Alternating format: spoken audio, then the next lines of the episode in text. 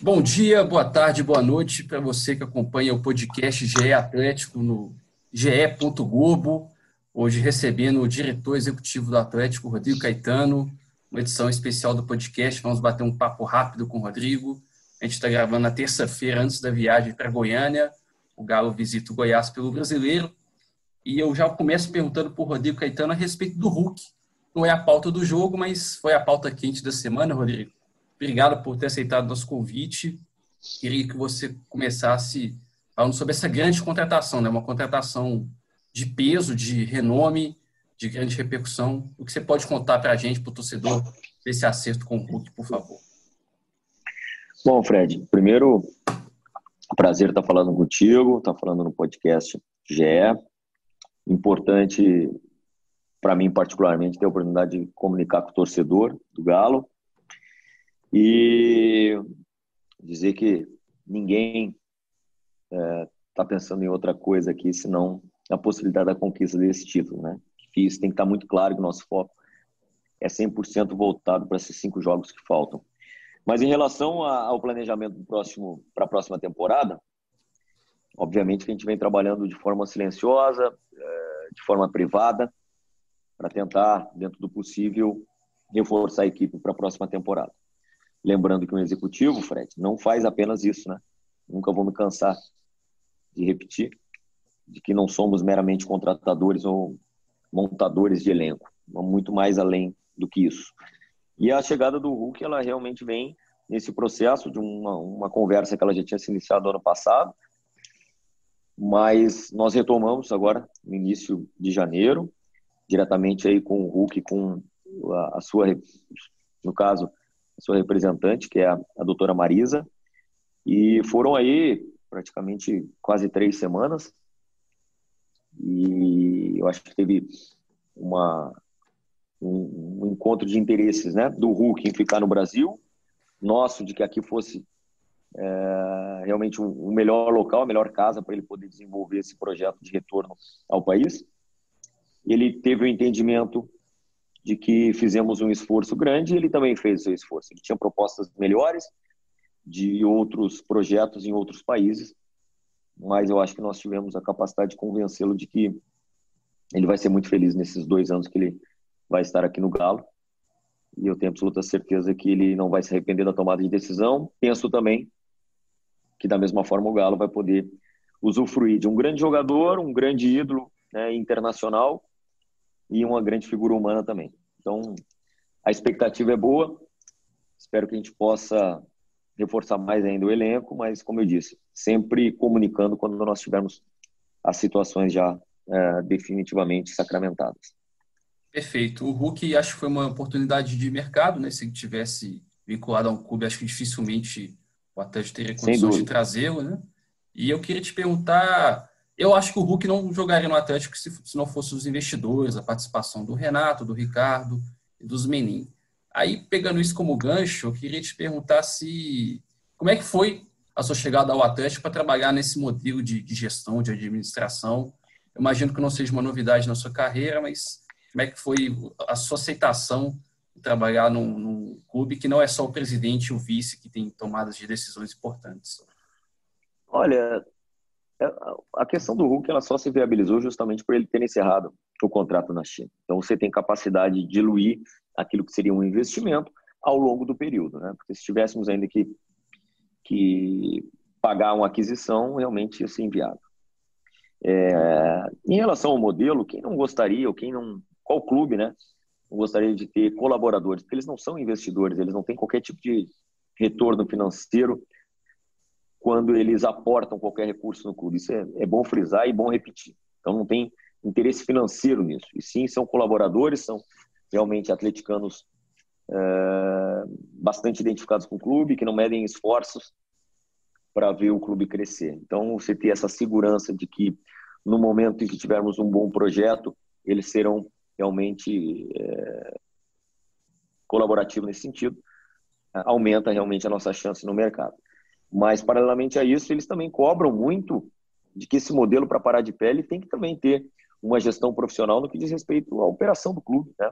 redução de custos, é, cumprimento das obrigações, Hoje temos um CEO no, no clube que é o Plínio Signorini, que, que, que lidera isso, muito alinhado com todas as áreas, principalmente com o departamento de futebol. Então, é, não é muito diferente do que eu vivi em outros clubes, principalmente, talvez, um modelo semelhante foi o Fluminense na época, que tinha um patrocinador master realmente que, que era muito participativo, principalmente nos investimentos. Mas, da mesma forma, ele cobrava muito que o clube caminhasse com suas próprias pernas na busca, na obsessão da melhor gestão possível em todas as suas áreas e não apenas no departamento de futebol. Se assemelham, mas, é, por outro lado, realmente é uma segurança a mais que nós temos por tratarem, além de, de serem é, atleticanos, colaboradores, eles são também pessoas do mais alto nível e certamente vão entender sempre que o Atlético necessitar, eles estarão lá para colaborar. Mas nós aumenta muito, Fred, a nossa responsabilidade. Isso é, isso é fato. É, ainda nesse assunto, Rodrigo, eu queria te perguntar como é que é o diálogo seu com esses investidores, ou, ou melhor dizendo, esses apoiadores é, na pasta do futebol. E, e, não só falando de mercado, né? você sempre frisa que o diretor de futebol não cuida só das negociações, talvez seja a quinta ou a sexta atribuição no, do dia a dia. Como é que é o seu diálogo com eles na gestão do, do ambiente, na gestão do elenco, na gestão do futebol do Atlético? Não, eu tenho que me reportar a eles, né? principalmente na figura do Renato Salvador e do presidente, obviamente que passam ao Rafael, ao seu Rubens, ao Ricardo. É, nós conversamos diariamente, mas a gente também tem reuniões quinzenais, presenciais, nesse caso, né? respeitando todas, todos os protocolos de, de segurança e de saúde, para realmente atualizar uh, as situações uh, relacionadas ao departamento de futebol. É, tem sido para mim aí esses primeiros 25 dias muito intensos, porque além de né, é, absorver informações e tentar realmente já entrar um pouquinho em cada um dos processos, tem a questão da competição, né, Fred? Tem que ganhar, tem um jogo ainda que define muita coisa. Então, assim, é, esse primeiro momento, inclusive, é, deixei minha família no sul, que é para ter, ter mais tempo de, de encarar o dia a dia aqui e absorver realmente o máximo de informação possível.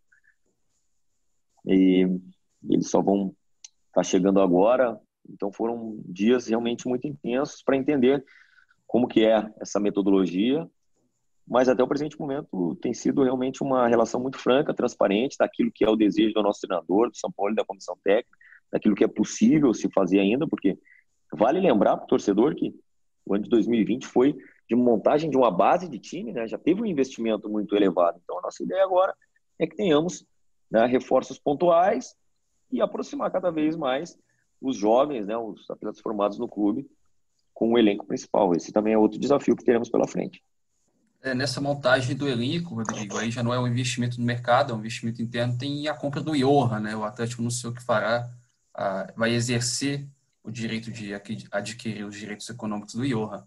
Queria que você comentasse como é que foi essa decisão. O Iorra virou protagonista nessa reta final. Já era um jogador importante, agora com gols e assistências. É, na verdade, eu acho que ele se transformou ao longo da competição, né?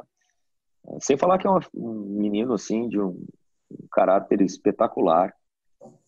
É, eu acho que ele encontrou aqui no Galo, encontrou no São Paulo, e talvez o técnico e conseguiu aportar nele realmente algumas valências que faltavam ainda para ele se tornar um jogador extremamente relevante numa equipe. E realmente confirmamos a aquisição, ou na verdade notificamos o Palmeiras que assim que vamos exercer essa opção, porque nós não podemos desprezar é, um, um, jogador que tem os números que ele tem, que principalmente já passou por um período de adaptação, né? Não tem sentido você ir no mercado para de repente trazer um outro atleta nessa mesma posição e que ainda vai passar por um período de adaptação que ele já passou.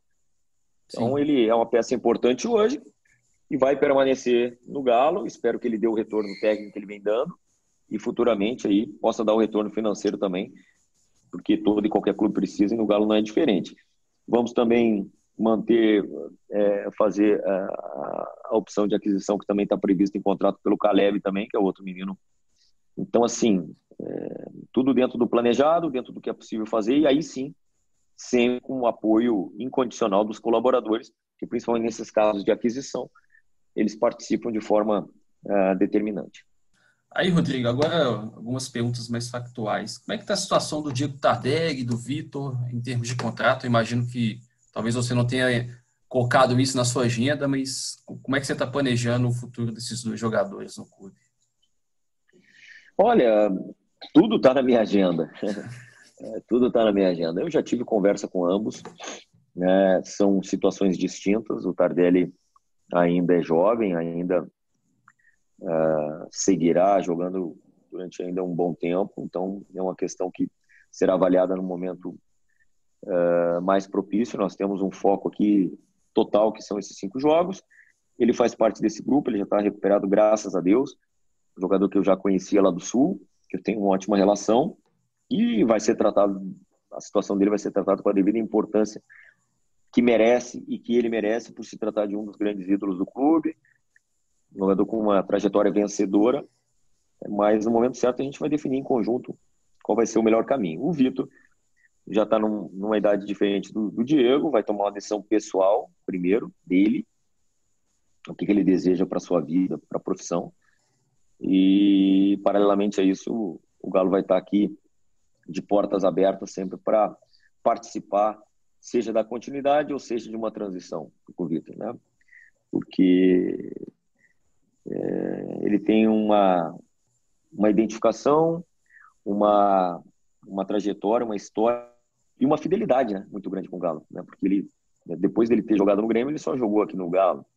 Fui eu no Grêmio lá em 2008 que fui contratá-lo no Paulista de Jundiaí, então eu conheço ele há muito tempo conheço o caráter do Vitor, a figura humana que é e todas as vezes em que ele venceu pelo Galo como grande protagonista, realmente, particularmente, eu, eu, eu vibrava e comemorava junto com ele, porque além dele merecer muito, é você é, ter o seu trabalho, né, na verdade, é, é, consolidado, quando você vê a confirmação de um jogador que você foi buscar num clube né, de, do interior do, do estado de São Paulo, ele Hever, no caso, né?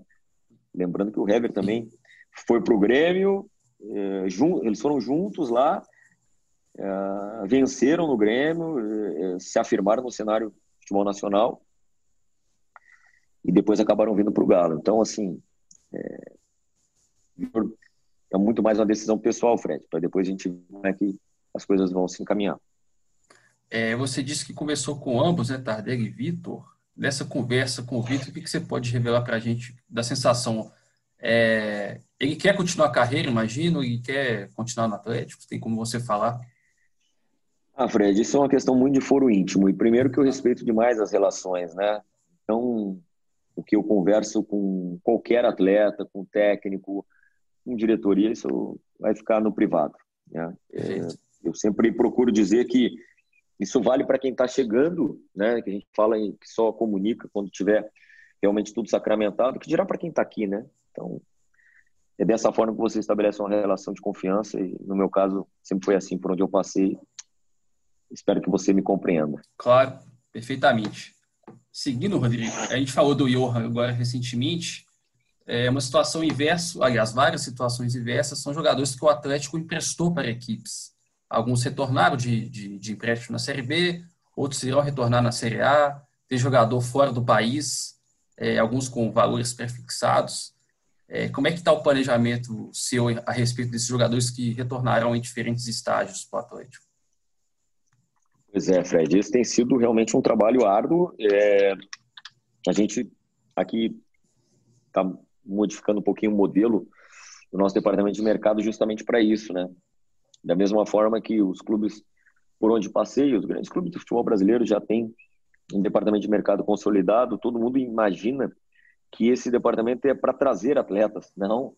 Ele é também para recolocar, realocar e vender atletas. Né? O executivo lidera esse departamento, mas ele é um núcleo independente do clube. Ele tem que trabalhar de forma constante, seja para nos alertar sobre boas oportunidades de negócio, e seja também para recolocar esses atletas que no momento não fazem parte né, do, do, planejamento uh, do elenco atual. Então, a gente tem trabalhado muito a gente chega cedo aqui, sai tarde, justamente para tentar reduzir essa, esse custo né, e, e recolocar os atletas na melhor condição possível para o Galo.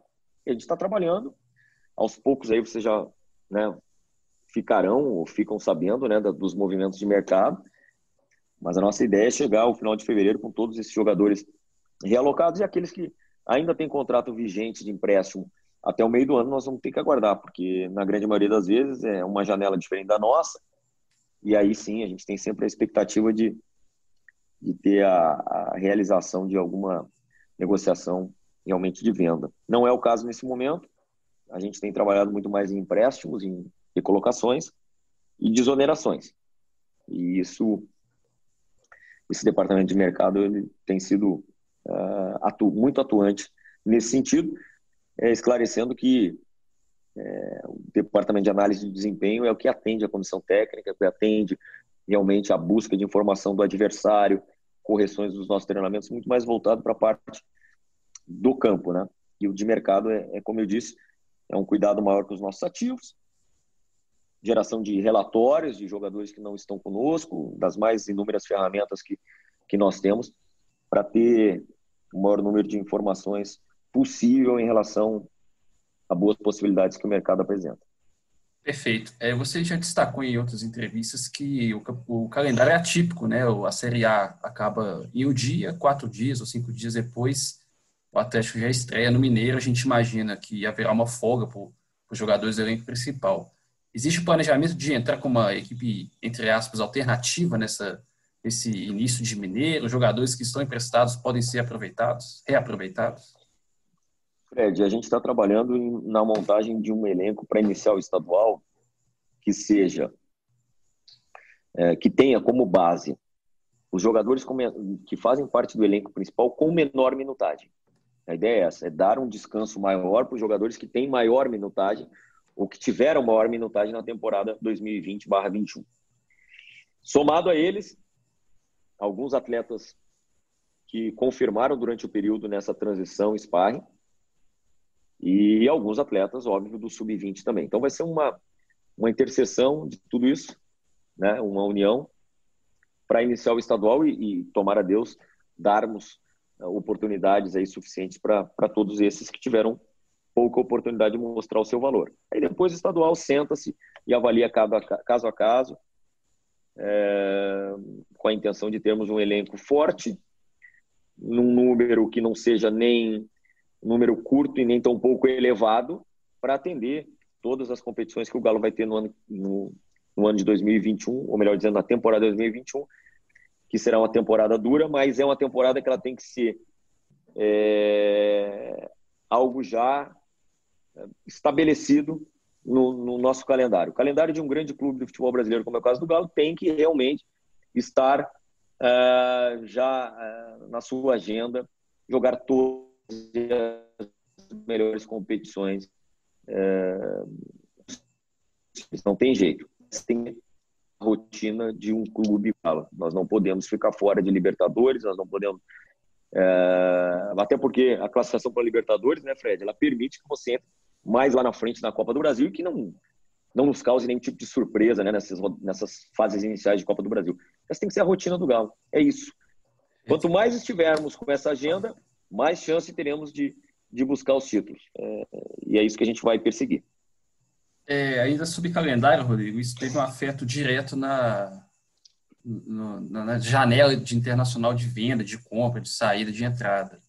É, algumas janelas já estão fechando, algumas já foram fechadas.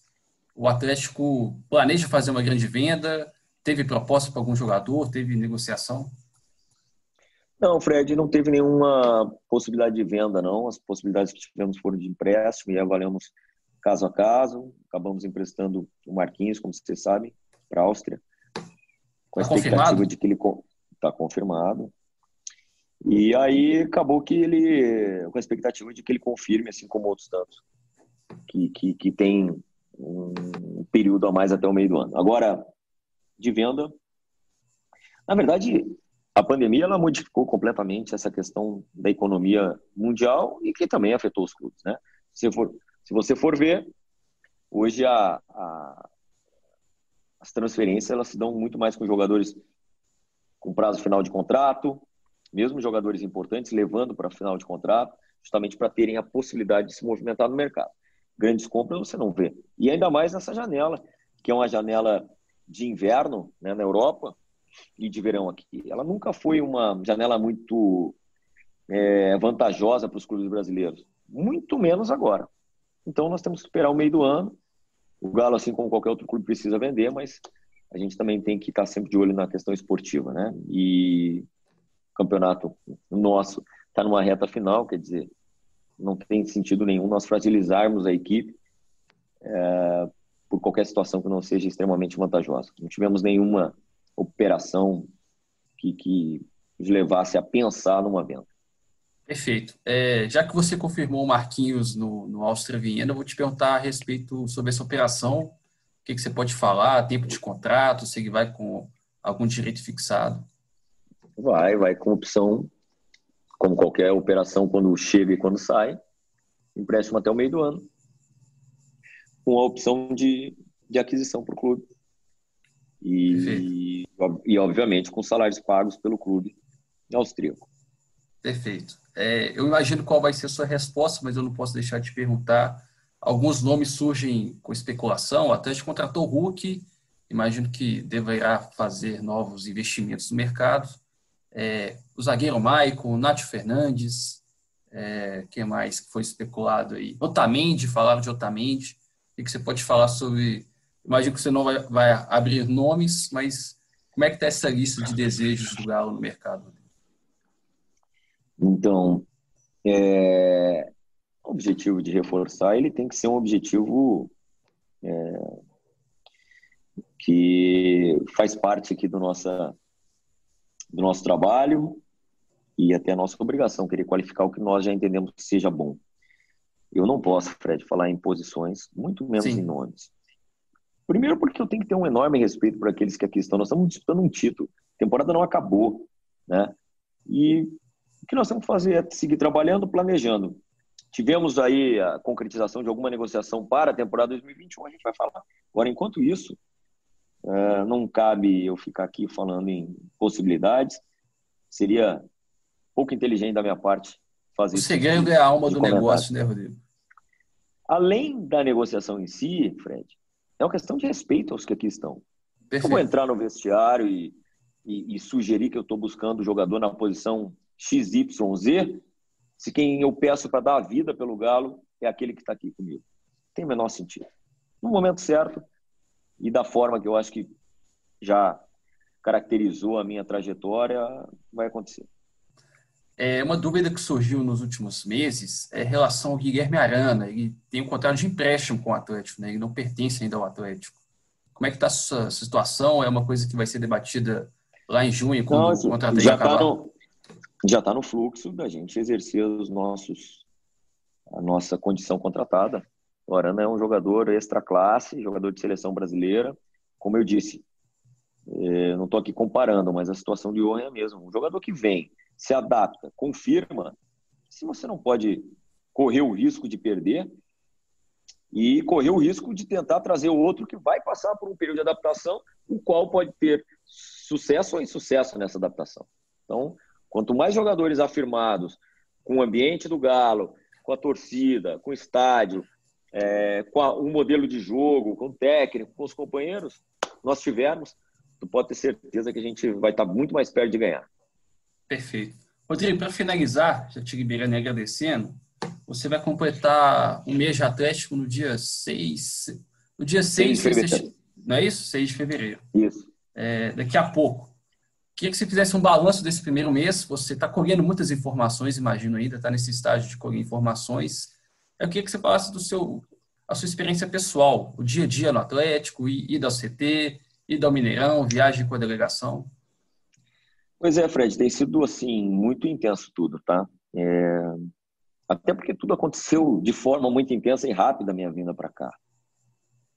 É... Até dia 31 de dezembro eu estava em outro clube, é, projetando situações distintas, diferentes. E me veio o convite do Galo e vim para uma reunião aqui e cá estou até hoje. Inclusive, minha família acabou que chegou só hoje, né? Então, Sim esse período eu me dediquei muito para isso, para é, emergir nas informações, é, tentar, como eu sempre disse no início, atrapalhar pouco, ser um facilitador.